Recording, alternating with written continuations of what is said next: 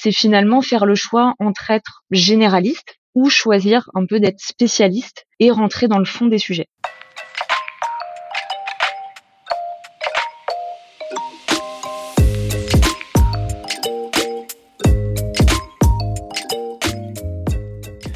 Bonjour et bienvenue dans CSM Co, le podcast du succès client et de ceux qui le font. Je suis François Decaux, senior CSM chez LinkedIn, et dans ce podcast, je vous propose d'aller à la rencontre de ceux qui travaillent au succès client. CSM bien sûr, mais aussi leurs managers, clients, partenaires technologiques ou collègues viendront à votre rencontre, partager leurs bonnes pratiques, vous inspirer et vous recommander des outils ou des ressources pour évoluer dans votre approche du succès client et votre rôle. Mon objectif, c'est de vous permettre de repartir avec des idées et des outils très concrets que vous pourrez appliquer dès demain dans votre organisation, quel que soit votre rôle, votre secteur d'activité ou la taille de votre entreprise. J'espère que vous êtes aussi curieux et passionné que moi. Installez-vous confortablement, prenez de quoi noter plein de bonnes idées, et c'est parti pour un nouvel épisode.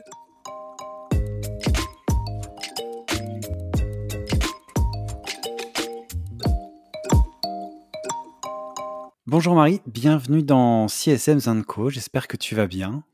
Bonjour François, oui, oui très bien. Ravi d'être euh, présente aujourd'hui. Euh, bah, écoute, moi je suis ravi que tu sois là. Euh, on avait, on s'était croisé lors de Engage, euh, Exactement. dernier dernier Engage. On est dans le même groupe, le même atelier, et je m'étais dit tiens, ça pourrait être sympa que tu passes. donc je te remercie d'être d'avoir accepté mon invitation et d'être là pour discuter un peu. On a pas mal de sujets à aborder. C'est exact. Je te remercie de m'avoir invité en tout cas.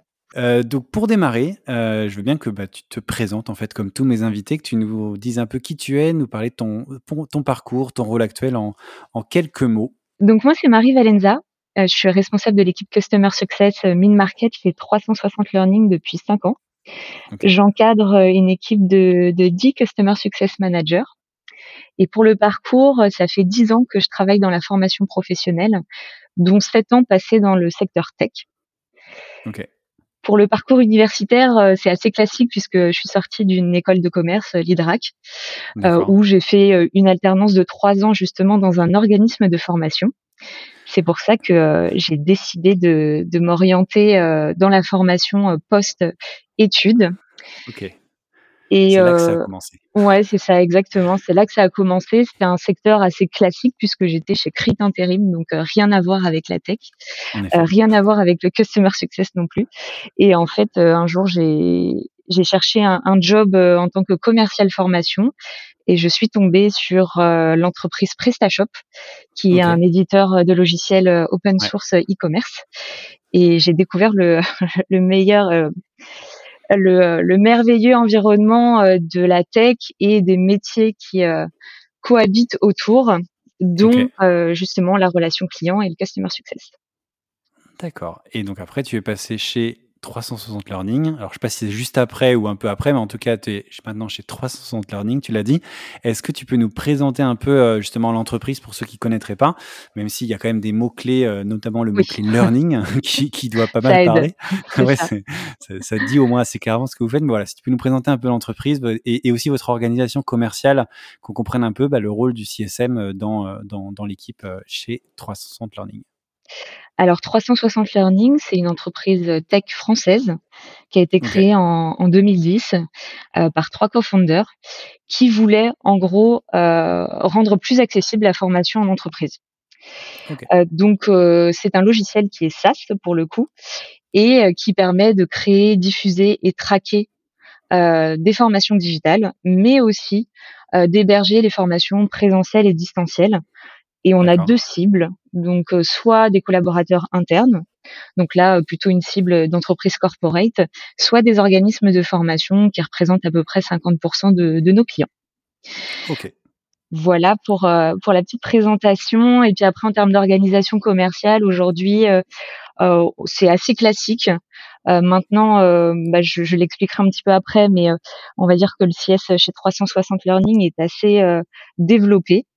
Donc, euh, on va avoir la partie pre-sales et sales euh, qu'on a euh, un peu tous. Et ensuite, on a une organisation qui est basée sur l'équipe Client Success Team, on va dire. Donc, c'est comme ça qu'on l'appelle chez nous. Et dedans, on va avoir différents rôles. des expertises techniques, fonctionnelles et pédagogiques qui vont accompagner nos clients. Ok, Écoute, merci beaucoup, c'est très clair. Et en effet, on va revenir un petit peu sur tout ça, l'organisation, l'équipe, etc. Euh, mais avant de rentrer dans tous ces sujets qu'on va aborder ensemble, je vais te poser ma question euh, récurrente qui permet de poser un petit peu le décor et puis voir un peu comment tu vois, toi, le, euh, succès client, le customer success. Bah, c'est quoi pour toi que le succès client? Comment tu le, comment tu le définis? Alors c'est une très bonne question. Peut-être on, ne se la pose pas assez. Euh, le succès client pour nous et pour moi euh, plus particulièrement, c'est euh, d'avoir un impact positif et significatif chez le client et valider en gros qu'on a répondu à la proposition de valeur pitchée par les sales. donc c'est vraiment permettre finalement à notre client d'atteindre ses objectifs business avant tout et de nous assurer qu'on répond bien à ces problématiques. Euh, donc là, on s'éloigne vraiment de l'usage, on va dire, produit. Mais euh, nous, notre objectif, c'est d'aller chercher ce succès client et de faire en sorte qu'en interne, l'organisation puisse atteindre ces objectifs pour lesquels ils nous ont choisis.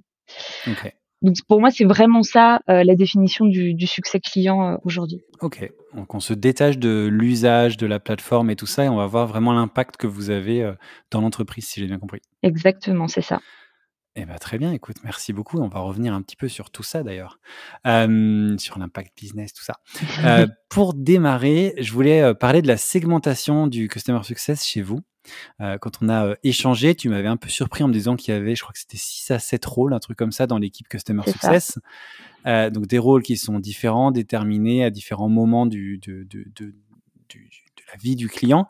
Est-ce que tu peux bah, justement nous en dire un petit peu plus sur tous ces rôles? Euh, C'est vrai qu'il y en a quelques-uns euh, qu'on voit assez souvent, le Customer Success, l'onboarding par exemple, mais 6-7, je t'avoue que j'en ai jamais vu autant.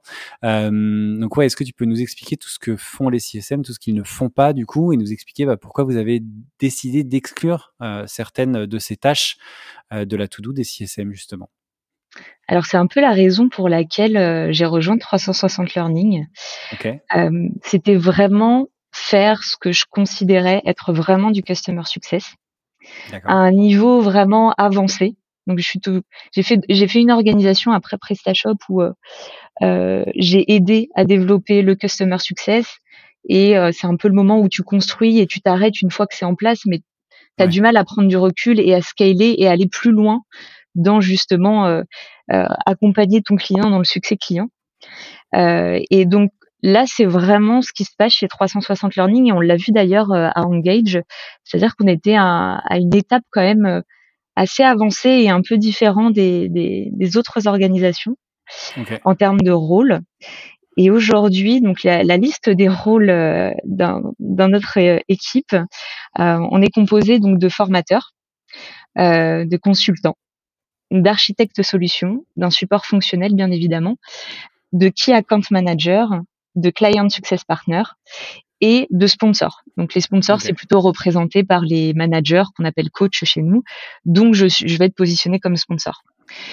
Ces rôles sont, sont vraiment des expertises en fait euh, qu'on pousse à notre client et euh, je trouve ça intéressant parce qu'en fait on accompagne des clients qui font de la formation et euh, c'est aussi comme ça qu'on a un peu designé ces rôles. C'est de se dire bah nous l'objectif c'est de former nos clients à l'utilisation de la plateforme, au métier du learning.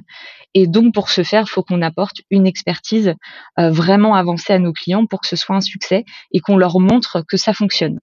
Donc, on est un peu le miroir de ce qu'on pitch à nos, à nos clients. Très bien. Euh, donc, en fait, pourquoi on a fait ça? Parce qu'en fait, on s'est dit, ce que je disais un peu avant, on est un éditeur de logiciels, c'est vrai, mais je pense comme beaucoup d'éditeurs de logiciels, on est sur un secteur qui est complexe. Aujourd'hui, 360 Learning, s'il y a personne chez notre client pour l'animer, euh, le compléter, créer de la formation, diffuser, euh, en fait, c'est une coquille vide. C'est un peu comme chez PrestaShop avec l'e-commerce. Euh, voilà, si, le marchand ne fait rien sur sa plateforme, il va rien se passer. donc en fait, ça, ça, soulève des questions de fond chez nos clients, des questions d'organisation, de stratégie commerciale ou de stratégie interne sur le learning. Euh, c'est de manière, euh, si on, si on schématise un peu la chose, de de ce design de ces rôles, c'est finalement faire le choix entre être généraliste et faire un peu tout dans le customer success et de se dire bah, j'ai un rôle qui fait un peu de tout, mais qui va être ce couteau suisse, ou choisir un peu d'être spécialiste et rentrer dans le fond des sujets. Et on s'est vraiment rendu compte que pour accompagner le succès de nos clients, justement, le couteau suisse n'était pas la solution. Parce que en face de nous, on va déjà avoir des équipes projets où il va y avoir différents personas. Donc on va pas avoir le même discours en face d'un formateur pédagogique, en face d'un DRH, en face d'un directeur IT on va avoir des personnes totalement différentes et qu'en fait, euh, bah, le customer success, c'est pas euh, c'est pas le, le, mouton à cinq pattes euh, qui va adresser tous ces sujets et on se dit qu'en face de nous, en fait, on a des experts aussi et que finalement, on doit vraiment être à niveau pour leur apporter quelque chose. Ok. Voilà. Donc c'est tout simplement ça. On a mis des rôles qu'on estime être le miroir des rôles chez nos clients pour aller élever la discussion et vraiment s'assurer qu'on apporte euh, une expertise suffisante pour accompagner le, succès chez le client. Et, tous ces rôles, ils collaborent ensemble du coup Enfin, vous, vous allez intervenir à 6-7, euh, j'ai plus en tête, mais euh, en même temps, enfin, pas forcément en même temps, mais en tout cas en, parallèle, on va dire, avec le même client, où il y a un client qui va avoir besoin que de deux interlocuteurs, par exemple, un autre qui va en avoir cinq. comment justement ça, ça, se répartit, ça que je comprenne bien alors aujourd'hui, on a trois packs d'accompagnement qu'on propose qu'on propose aujourd'hui. Et effectivement en fonction du pack choisi on va avoir plus ou moins euh, d'experts 360 learning en face. Notamment sur la partie IT et sur la partie formateur pédagogique où là il va y avoir plus ou moins de d'échanges ou même pas du tout. Par contre, les deux rôles qu'on va retrouver systématiquement, ça va être le client success partner, donc lui c'est vraiment le contact principal et le key account manager qui va être le référent contractuel, mais pas que. Euh, donc ça aussi c'est c'est le on va dire une, manière un peu différente de voir le rôle du du sales à proprement parler, c'est que lui est là pour finalement parler à ce qu'on appelle le decision maker, qui porte le budget, pour aller évangéliser en interne pour euh, avoir ces discussions sur le, renouvellement contractuel. Et il y a aussi un, un, très gros avantage, c'est que nous, côté Customer Success, ça nous décharge de toute cette partie contractuelle qui parfois peut biaiser la relation avec le client. Ouais. Donc ça, c'est c'est un vrai confort pour le coup. Euh, et on va vraiment, nous, se concentrer uniquement sur créer du lien, euh, accompagner le succès du projet. Et finalement, quand on a besoin d'avoir un binôme, on va pouvoir aller chercher cet, euh, interlocuteur CAM, surtout dans des situations difficiles où finalement, il faut un peu passer des messages contractuels un peu durs. Et là, ça va être un peu good cop, bad cop. Et, et ça, c'est très utile pour le coup. Et ça marche vraiment bien. Ok, ouais, c'est intéressant de voir que tu n'as pas cette, euh, cette casquette commerciale et que du coup, tu es peut-être un peu plus libre de, euh, en effet, euh, vraiment apporter de la valeur et, répondre aux enjeux de ton client sans avoir cette déformation. c'est vrai mmh. que c'est confortable quand on a ça. Exactement.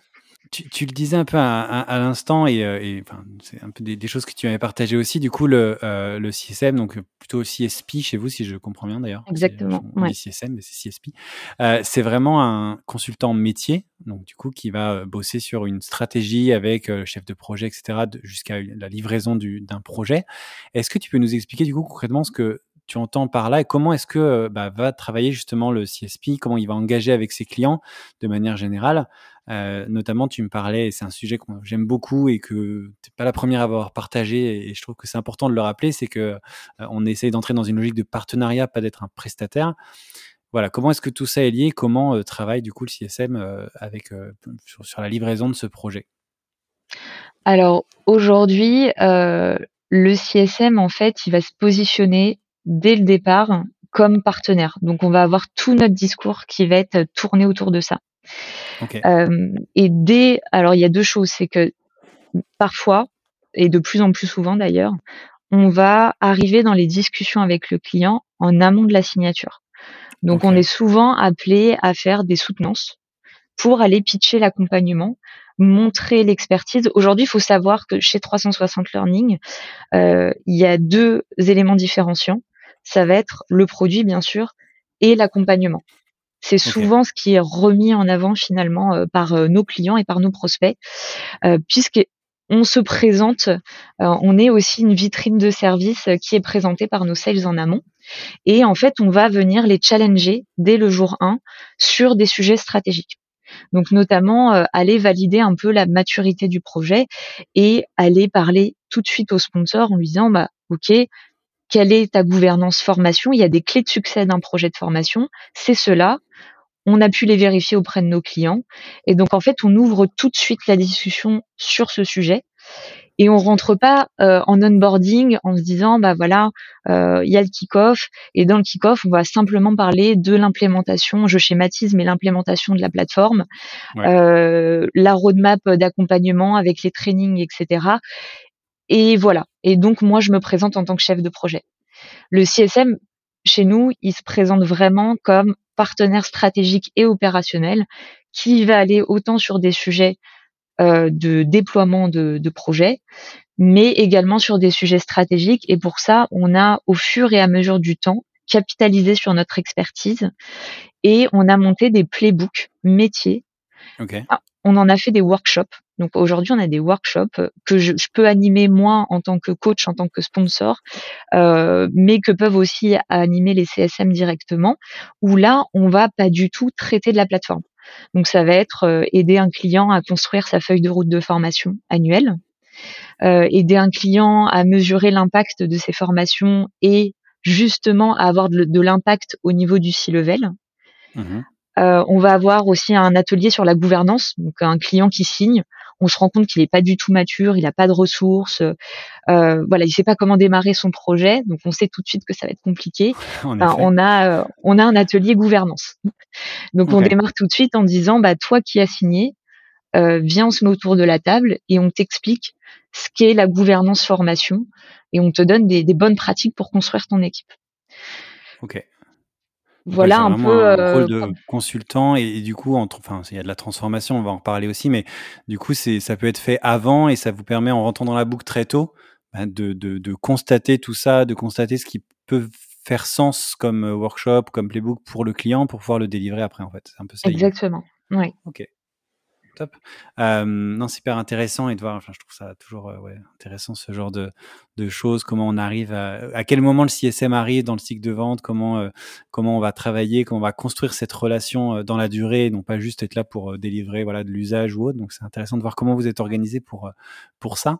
et il y a autre chose que tu viens de mentionner, que tu avais mentionné en intro aussi, c'est l'impact business sur lequel les, CSM vont travailler sur lequel vous vous positionnez beaucoup. L'idée, c'est de comprendre que, que, la plateforme ne soit pas considérée comme une ligne de coût, si je comprends bien, mais vraiment euh, voir comment elle sert le business.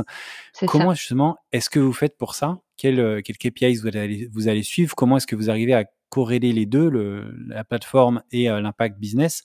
Et comment vous démontrez en fait le succès de ce partenariat, du coup, puisqu'on est vraiment dans une relation de partenariat?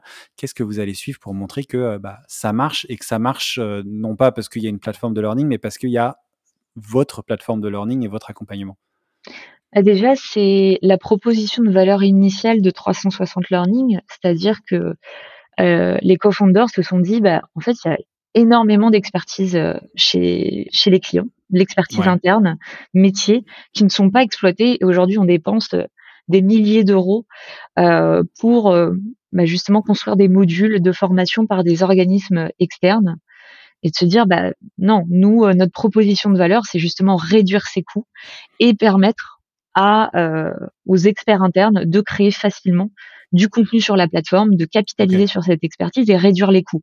Donc ça, c'est notre proposition de valeur euh, d'origine, euh, qui est d'ailleurs sur notre notre site. On a mis on a mis un calculateur ROI là récemment qu'on a lancé, puisque le premier KPI, ce qu'on va chercher, c'est la réduction des coûts de formation pour euh, une organisation RH, mais également aussi pour euh, un organisme de formation qui euh, bah, faisait appel à l'externe ou qui faisait bah, qui achetait des outils auteurs très coûteux, des licences très coûteuses pour construire des modules en motion design, etc. Donc ça, c'est la valeur de base. Ensuite, nous, on va plus loin. une fois que, que, le client est chez nous, c'est-à-dire qu'on a identifié des cas d'usage de la plateforme. On a une plateforme SaaS et comme toutes les plateformes SaaS, elles peuvent être utilisées de différentes manières. et nous, on a identifié huit cas d'usage de formation clés qu'on retrouve majoritairement chez tous nos clients. Euh, donc, ça, quand je parle de cas d'usage, ça va être de l'onboarding, euh, de la formation euh, pour les clients, ça va être des formations terrain, donc pour les retailers, pour les, le personnel en magasin, par exemple. Et à force de délivrer des comités de pilotage, on a récupéré pas mal d'indicateurs suivis par nos clients. Nos, on a, alors chez 360 Learning, on a une chance, c'est qu'on a pas mal d'ops et je suis persuadée que les ops, c'est aussi un, un, un, succès pour, pour toutes les organisations. Et en fait, ils nous ont aidés à euh, mettre tout ça en scène euh, et finalement bah, construire un calculateur ROI. Qu'on pitch euh, en pre-sales et aussi qu'on pitch à nos clients. Euh, donc ça, c'est pour, euh, on va dire, le côté euh, playbook qu'on a. Donc on a récolté pas mal de données. Et ensuite, on a créé deux ateliers pour déterminer justement ce ROI avec un partage de benchmark, de, de ce benchmark qu'on fait nos ops, avec donc les différents KPI qu'on retrouve par cas d'usage chez nos clients. Donc typiquement, exemple, on a l'onboarding. L'onboarding, les, le ROI qu'on, quoi, les KPI qu'on va suivre, ça va être bah, le taux de rétention des équipes euh, sur la première année, la satisfaction des nouveaux entrants, euh, la satisfaction des managers, l'amélioration de la productivité et bien évidemment les réductions de la, la, réduction des coûts de formation. Donc ça va jouer en fait, on a une méthode où on se dit bah, c'est c'est à la fois euh, un ROI qualitatif qui est beaucoup plus accessible aussi pour les clients à, calculer mmh. et un ROI quantitatif qui là prend un peu plus de temps. Et sur la partie quantitative, en fait, on, pour aller chercher ces KPI, on va lier deux choses les indicateurs qu'il y a sur la plateforme, donc l'usage, et on va le corréler au business. Donc, euh, je fais une formation euh, onboarding. Pourquoi? Quel est le point de douleur qui fait que tu as besoin de digitaliser un parcours d'onboarding? Bah, Mon point de douleur, c'est qu'aujourd'hui, mon onboarding, il dure euh, quatre mois et qu'en fait, euh, bah, mon sales, euh, il va être opérationnel au bout de cinq mois et c'est pas possible. Ouais, ou euh, voilà, euh, où j'ai, ça, ça nous arrive beaucoup chez des industriels, euh, j'ai 400 sites répartis à travers le monde, les connaissances ne sont pas du tout homogènes, nos formateurs ne peuvent pas se déplacer sur les sites. Euh, il faut qu'on puisse délivrer de manière bah, at scale, donc vraiment délivrer à, à l'ensemble de, de, ces sites un onboarding qui soit homogène, avec des process qui soient homogènes, euh, où les formateurs n'ont pas besoin de se déplacer. Et là, effectivement, on va toucher la réduction des coûts de formation, mais aussi mmh. on peut aller même plus loin en se disant, bah, sur des sites, on va avoir des audits annuels et il faut que ce, ce, personnel-là soit en mesure de respecter les process euh, à appliquer sur les sites pour euh, valider des audits de sécurité ou autres. Donc c'est vraiment comme ça qu'on vient euh, questionner un petit peu euh, nos clients. Donc c'est quels sont les points de douleur et ensuite on leur partage tout le benchmark et après on les accompagne. Donc en général on pose les KPI au début. Donc on leur dit plutôt vous avez en tête vos objectifs, mieux c'est pour justement bah, monitorer et euh, piloter vos projets. Donc ça se dire bah je sais pas un client qui va lancer une formation euh, sur euh, des outils euh, Microsoft ou autres, bah finalement si on, on, fait on fait la liste un peu de ses priorités, il l'a fait passer en premier parce qu'il s'est pas posé la, la, question du ROI, alors qu'à côté de ça, il avait sa formation onboarding, euh, qu'il a un turnover énorme. Et donc là, on va lui dire non, non, en fait, revois tes priorités, passe-le en premier. Et nous, ça nous permet à la fin de l'année de s'assurer qu'il est là où euh, son C-level l'attend. Donc c'est comme ça qu'on vient valider euh, finalement le euh, bah, la satisfaction aussi de notre client et qu'on a eu un impact positif euh, dans l'organisation interne.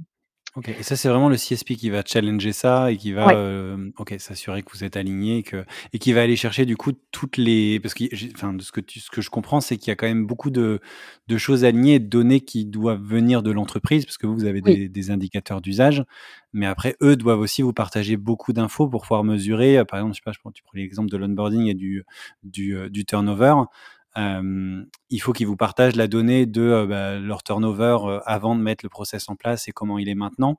Donc vous comptez quand même beaucoup aussi sur, et c'est pour ça que tu parlais, je pense, de partenariat.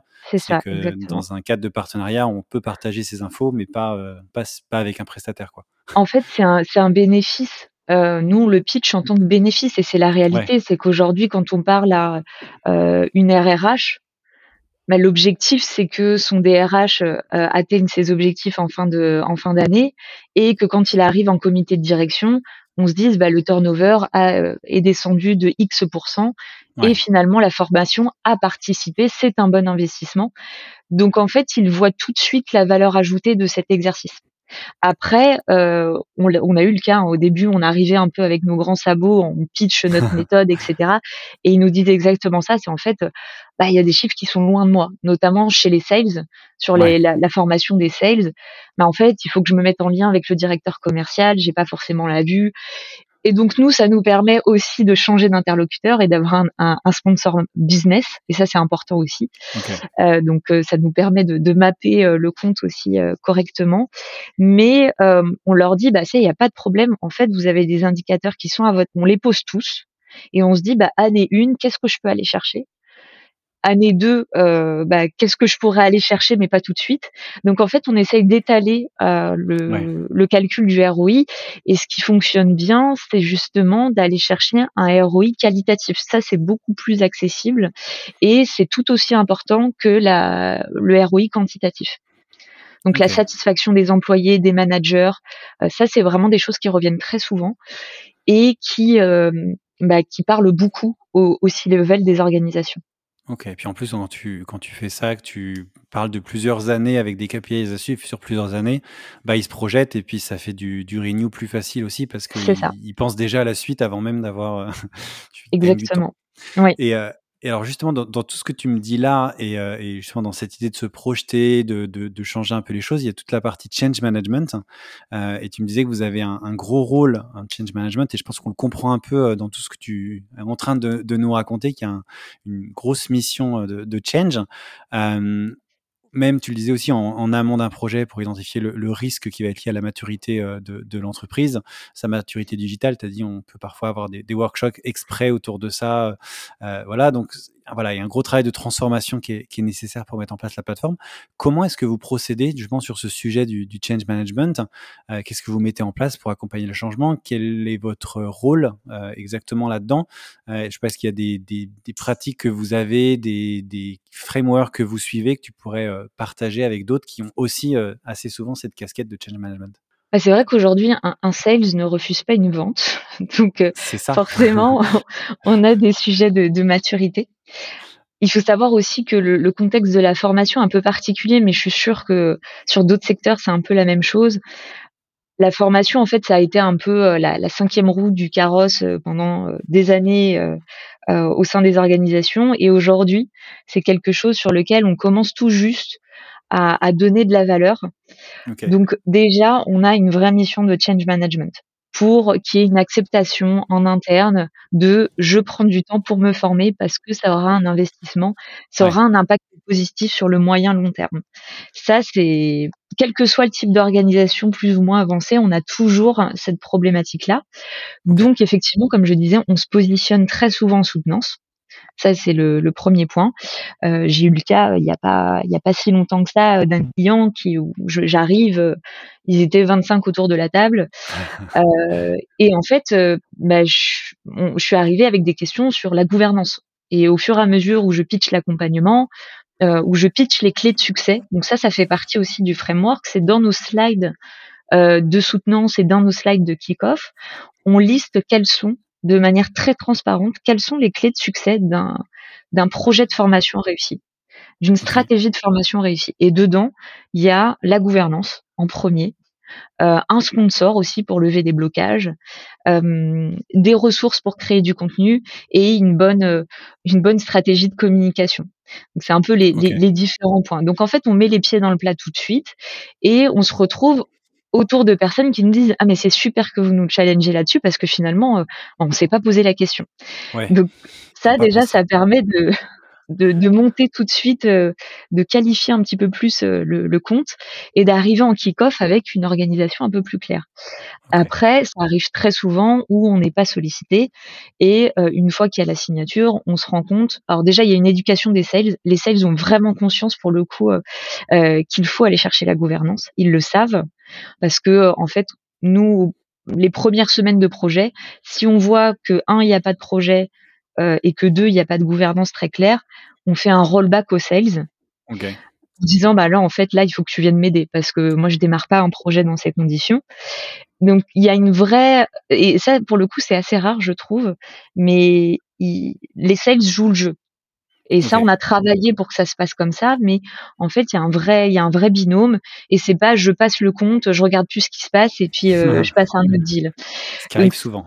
Oui, ce qui arrive souvent. Mais on a quand même réussi à mettre un process en place où le sales, quand il fait la passation auprès du CSM, il a tout un tas de questions euh, auxquelles il doit répondre pour justement que nous, on puisse évaluer la maturité du compte. Donc ça, ça aide beaucoup.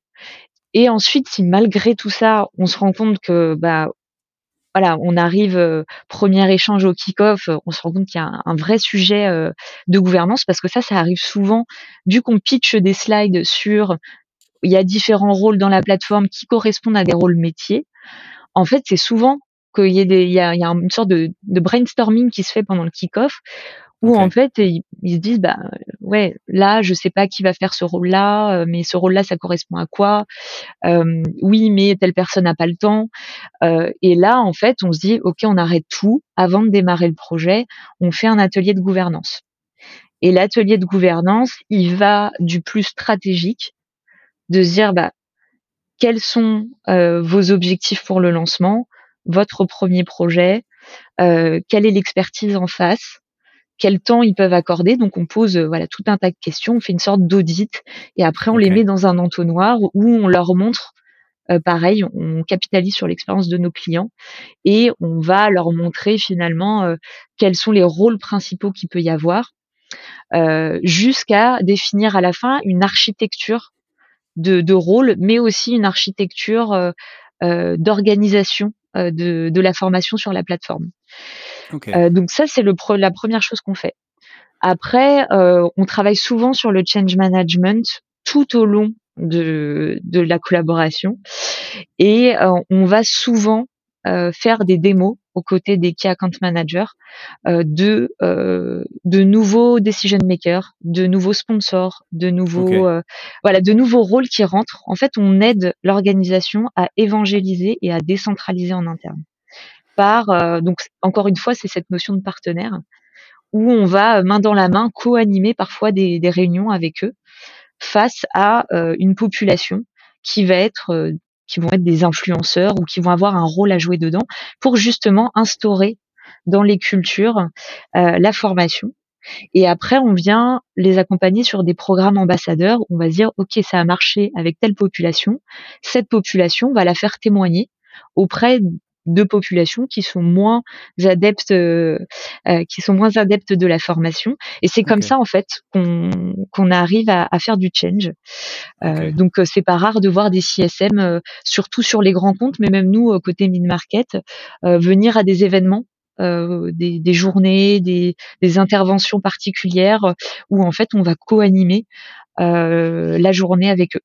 Ok, donc il y a, y a, une partie change management au tout début du projet pour être sûr qu'ils partent sur les bons rails, mais après vous continuez en fait tout au long de, de la vie du projet à aller voir d'autres personnes au fur et à mesure pour continuer ce change. Ok, c'est intéressant. Mm. C'est intéressant. Et alors dans ce que tu viens de dire, il y a autre chose qui était assez intéressant euh, quand tu parlais du, euh, du CSM qui, euh, qui, qui, disait aux, sales, écoute ça va pas, il faut que tu reviennes, etc. Et c'est le sentiment que, que tu donnes, je trouve, depuis le début et que tu m'avais partagé aussi. Donc c'est peut-être pour ça que j'entends ça, je sais pas.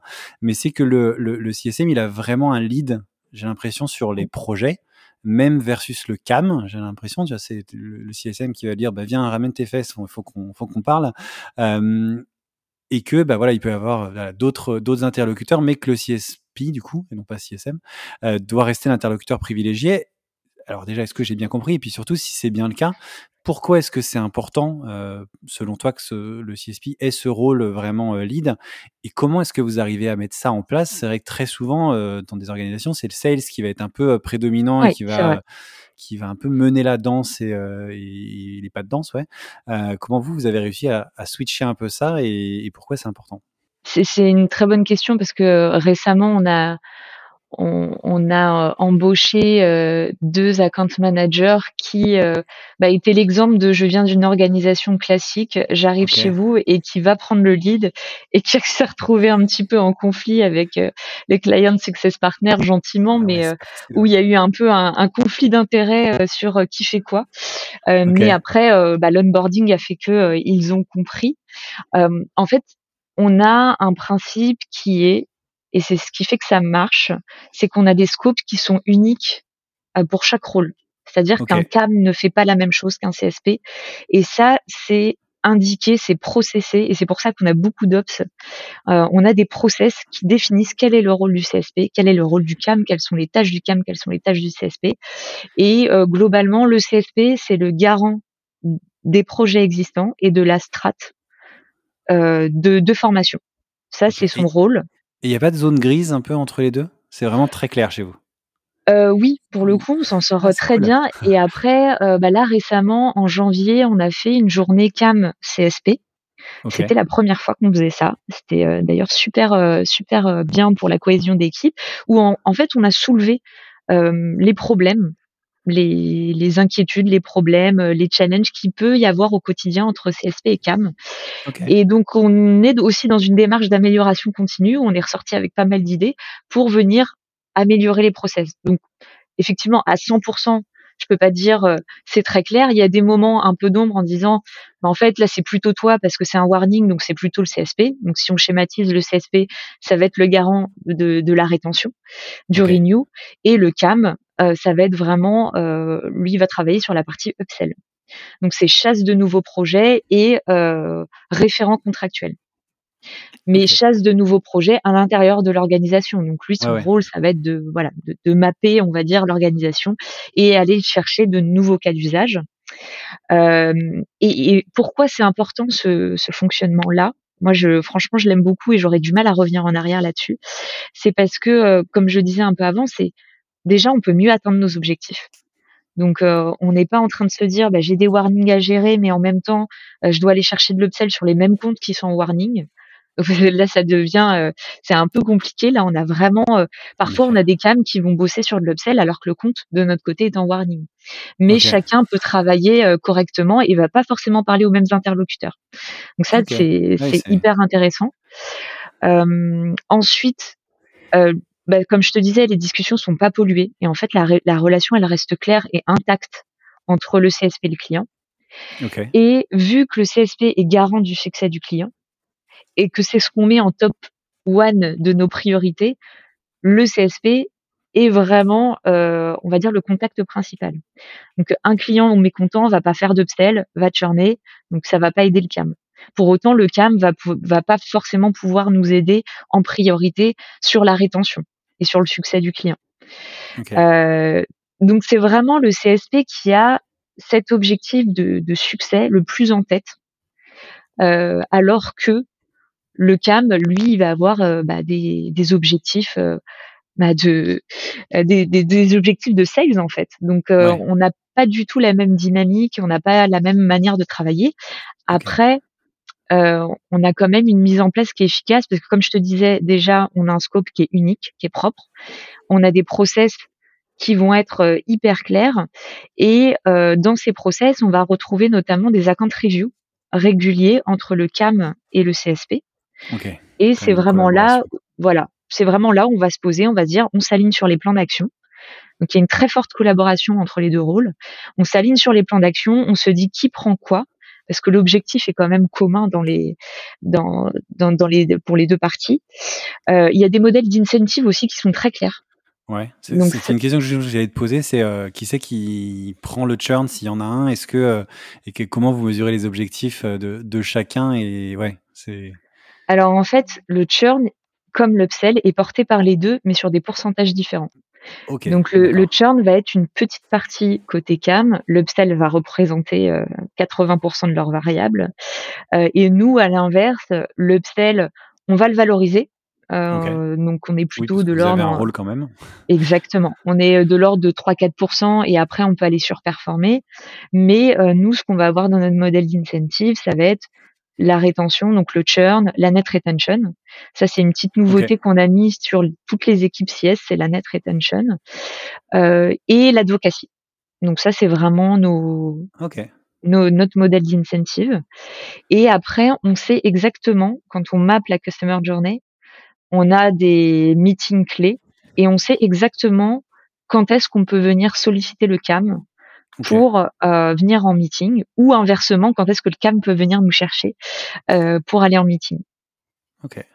Donc ouais, des, des, des, terrains de jeu très bien déterminés, très bien définis et des incentives qui font que chacun joue son rôle et, euh, et que du coup le, le, le, CSP peut prendre ce rôle vraiment de lead sur sa partie à lui sans être, euh, ouais, je vais pas dire embêté, mais par le ouais par le cam qui viendrait un peu sur son terrain de jeu quoi. C'est cool. C'est ça.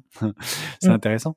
Et, et, justement on, parlait donc un peu d'organisation et on va terminer là-dessus avant de passer aux questions récurrentes.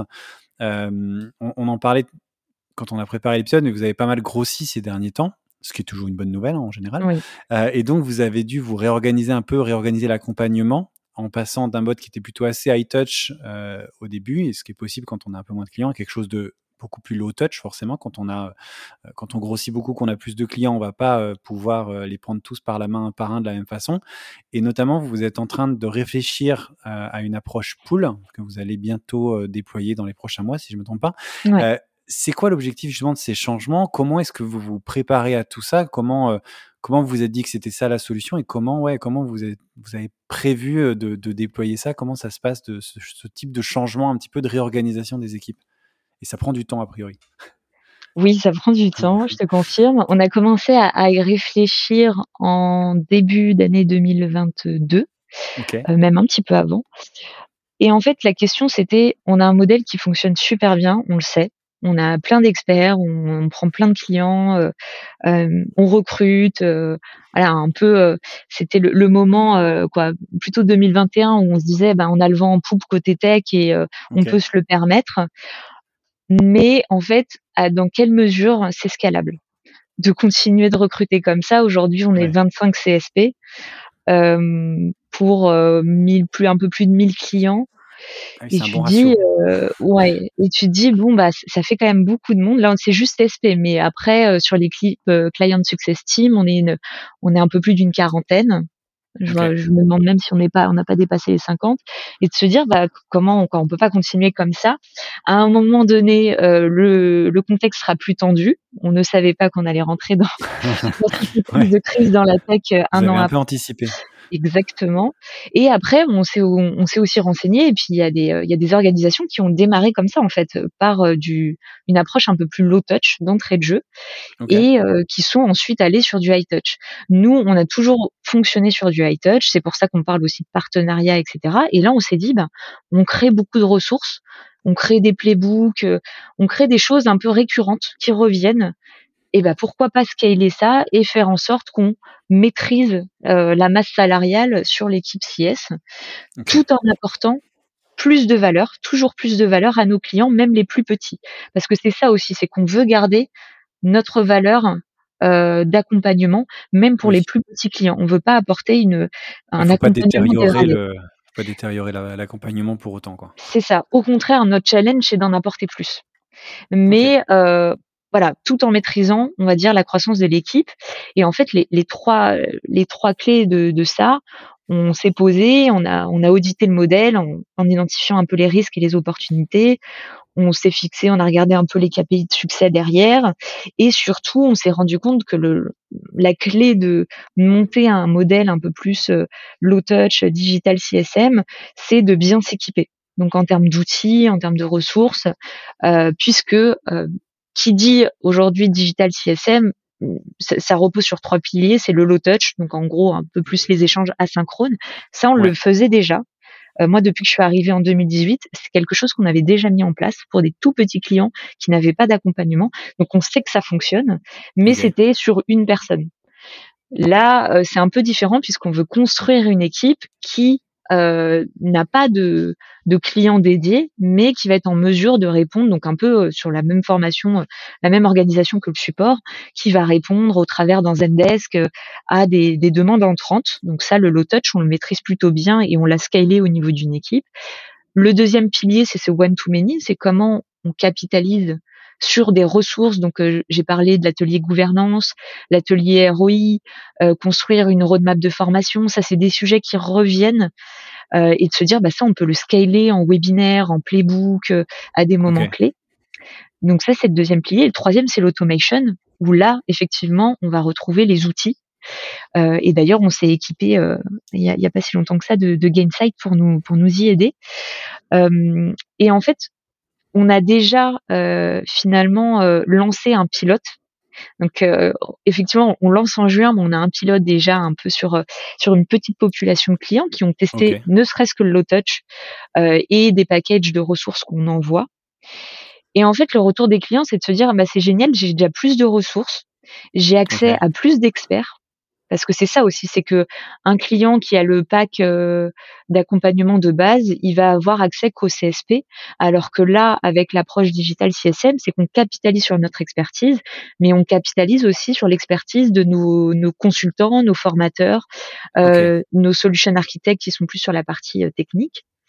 Et en plus, avec euh, finalement des ressources qui vont être mieux agencées, puisqu'on a lancé il n'y a pas très longtemps un centre de ressources où euh, finalement bah, il y a toutes les catégories, tout est au même endroit, et c'est vraiment un espace dédié aux clients pour s'auto-former et euh, trouver bah, de l'inspiration directement. Donc voilà. Et le dernier pain aussi auquel on voulait répondre, c'est le changement d'interlocuteur CSP. On n'a pas beaucoup de turnover chez nous, quoi, en tout cas sur la partie CS. Et mais ça arrive quand même qu'un CAM change, qu'un CSP change. Et là, on s'est dit, bah, au moins, notre proposition, c'est votre équipe, elle est toujours la même, vous écrivez toujours euh, au, à la même adresse email, ça, ne change pas. Et ça, ça simplifie quand même beaucoup les choses. Ok. Écoute, on sera curieux de voir, euh, quand, une fois que vous l'aurez lancé, euh, que, comment ça fonctionne, quels sont les résultats et tout. Mais c'est vrai que j'ai l'impression, en tout cas, à t'entendre, que vous avez pas mal pas mal pensé le truc et que vous avez bien préparé les choses. Donc, euh, ah, c'est, euh, été, euh, c'est, une, roadmap de, une roadmap projet qui court sur un an et demi, deux ans. Donc, on a encore pas mal de choses à livrer. Mais effectivement, ça, après, on n'a rien inventé. C'est-à-dire que c'est un modèle qui existe déjà. Donc, on s'est surtout beaucoup renseigné. Et après, on, bah, on s'est posé la question, parce que l'objectif quand même derrière, c'est d'avoir un taux de churn qui soit qui soit toujours euh, on target. Donc euh, c'est vraiment notre objectif principal, c'est voilà, que la satisfaction et la rétention elles soient toujours au rendez-vous. Donc on y va quand même de manière très précautionneuse et ensuite on va déployer au fur et à mesure en fonction des résultats. Ok, donc c'est vrai que c'est ça le gros risque que euh, bah, ça ait un impact négatif sur euh, ce que pensent les clients, se consigner en se disant je vais avoir quelqu'un, euh, une équipe dédiée qui va hyper bien m'accompagner, qui se retrouve après avec des trucs automatiques, peuvent être déçus. Donc il faut ouais, bien anticiper pour pas que ça arrive. Quoi. J'ai mmh. l'impression que c'est ce que vous avez fait en tout cas.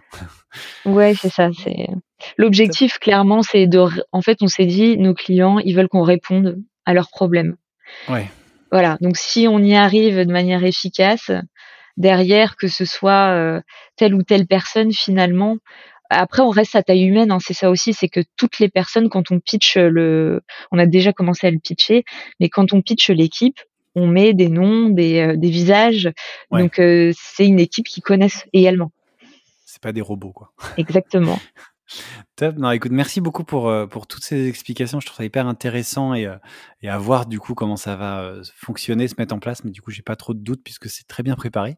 et donc, ouais, non, merci d'avoir partagé tout ça et bien plus dans, dans, dans tout l'épisode. On arrive à la partie questions récurrentes et notamment les recommandations.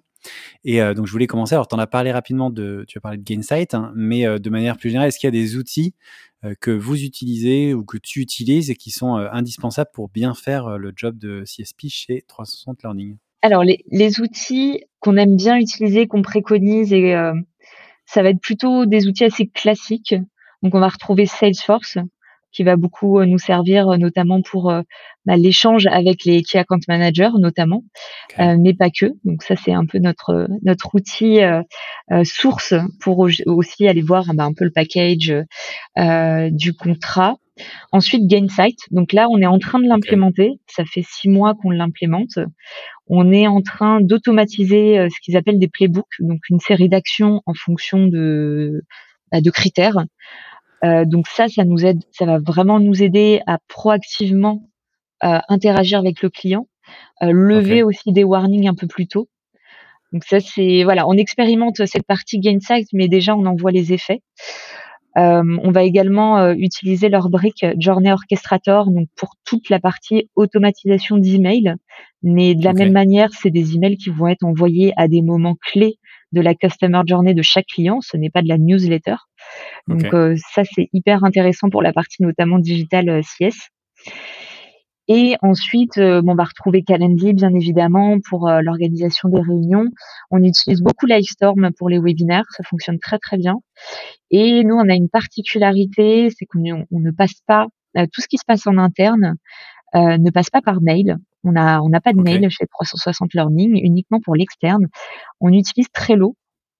Aujourd'hui, on doit avoir entre 3 et 400 boards donc euh, c'est des, des, tableaux de bord par équipe notamment, euh, Trello. Et là, c'est un très bon moyen finalement de faire de la gestion de projet interne, notamment quand on a six ou sept rôles euh, qui travaillent sur un même projet. Trello va quand même beaucoup nous aider. Et le dernier outil qu'on a implémenté, c'est pour l'onboarding. On utilise Monday. Euh, où là, c'est vraiment de la gestion de projet euh, bah, plutôt technique, fonctionnelle, pour aller livrer la plateforme, pour implémenter une plateforme. Ok, très bien. Merci pour du coup toutes ces recommandations d'outils. Euh, est-ce que tu as des recommandations de, ressources, de, que ce soit des lectures, podcasts, vidéos, meet-up, sites web, whatever, de choses que tu lis, que tu regardes, que tu écoutes, qui te permettent de progresser dans ton job en tant que, que sur la partie CSP, mais aussi peut-être de manager, je ne sais pas, pour mieux accompagner tes clients, tes équipes? Alors, je suis assez fan, on a été tous les deux à à Engage, donc je pense que les personnes que je vais citer, tu les as rencontrées. Mais la personne qui m'a fait basculer dans le customer success et qui je trouve est, bah, l'une des plus avancées sur le sujet, c'est, Ziad Makad qui est SVP, CS Customer Success chez, Content Square. Donc c'est vraiment lui qui m'a qui m'a fait basculer. On a eu un petit entretien tous les deux et il m'a pitché le rôle du du CS et c'est comme ça que je me suis lancée. Euh, que je trouve très inspirant. Voilà. euh, Elisabeth Courland aussi, euh, qui est très intéressante notamment sur euh, la partie digital CS. Donc pareil, on avait échangé avec elle au, moment où on avait voulu se, se lancer. On avait pris ses inputs notamment sur l'automation et elle a lancé notamment un Slack Customer Success France qui est intéressant à rejoindre. Où là, vous oh avez plusieurs, euh, voilà, plusieurs channels avec euh, les outils, le recrutement. Donc il y, a, un peu tout qui se mêle. Et euh, donc la dernière personne qui du coup a lancé Engage Paris, auquel je vous invite à, à participer encore cette année, c'est c'est Sou Nabet Mort. donc qui elle organise Engage chaque année et qui organise aussi ben, des webinaires, mais également euh, des meet-up.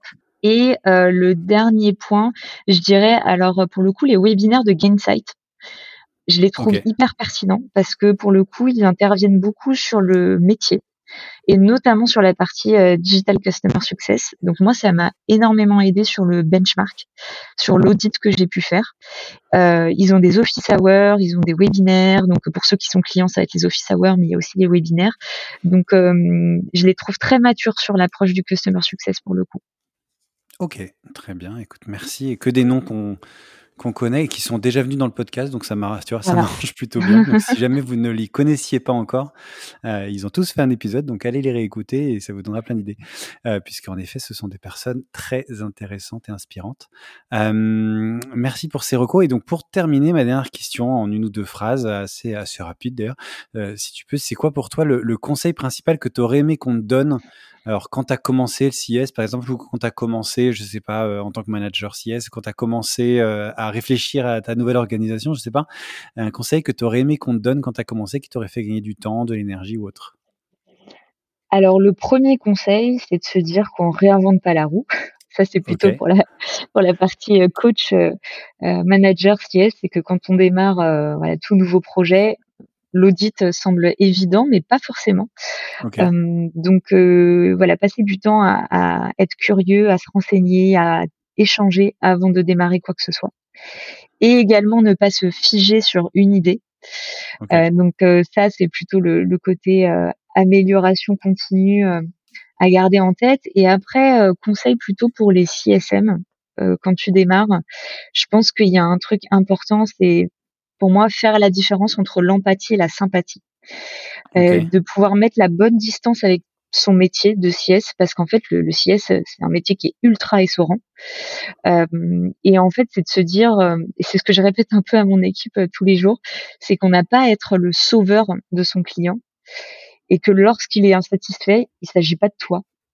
Et ça c'est vrai que le, je trouve que le profil de customer success manager est souvent très empathique et absorbe beaucoup euh, on va dire les, bah, les insatisfactions des clients euh, on l'a surtout vu pendant le Covid, où en fait on avait quand même euh, des populations RH en face de nous et c'était très compliqué de bah, de gérer leur frustration, leur stress, euh, leur désarroi à certaines fois.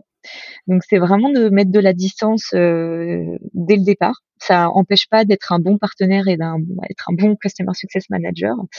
Et un autre conseil, je pense que si vous avez un secteur de prédilection, et que vous avez jamais fait de CS, la valeur, elle est sur, elle est sur le secteur. Aujourd'hui, on a plus de 50% de l'équipe CS qui vient euh, du learning. Donc euh, moi, j'en fais partie. J'étais responsable formation. On a des anciens clients qui euh, sont, sont devenus customer success chez 360 Learning. Okay. Donc vraiment, c'est, je trouve que bah, ça rejoint un peu tout ce que j'ai dit sur la partie consultant, euh, ROI, etc. C'est en fait la valeur, elle est sur le métier plus que sur le produit. Surtout quand on est sur des produits qu'on où c'est une coquille vide et si finalement ton client en face il se pose pas les bonnes questions et euh, bah, qu'il implémente pas la plateforme comme il veut ou qu'il met pas une stratégie euh, d'animation pour euh, pour qu'il y ait de l'usage, en fait ça va être creux et ça va pas fonctionner. Donc euh, voilà, la plupart n'étaient pas euh, CSM à la base dans notre équipe. Et si tu es bien formé du coup par ton entreprise ou par un organisme de formation, maintenant ça, ça pullule pas mal. Euh, le métier de CS ça commence à être euh, assez largement connu. Je pense que voilà, vous serez forcément un CSM ou une CSM redoutable parce que vous avez l'expertise métier. Eh ben, écoute, merci pour ces, ce dernier conseil et ces trois conseils. Je crois qu'il y avait plein de choses euh, voilà, hyper riches dans cet épisode. Donc merci d'être passé, euh, d'avoir accepté l'invitation, puis d'être venu euh, partager autant de choses. C'était hyper riche. Donc voilà, merci, merci beaucoup à toi, Marie. Merci à toi, François, et à très bientôt. À très bientôt.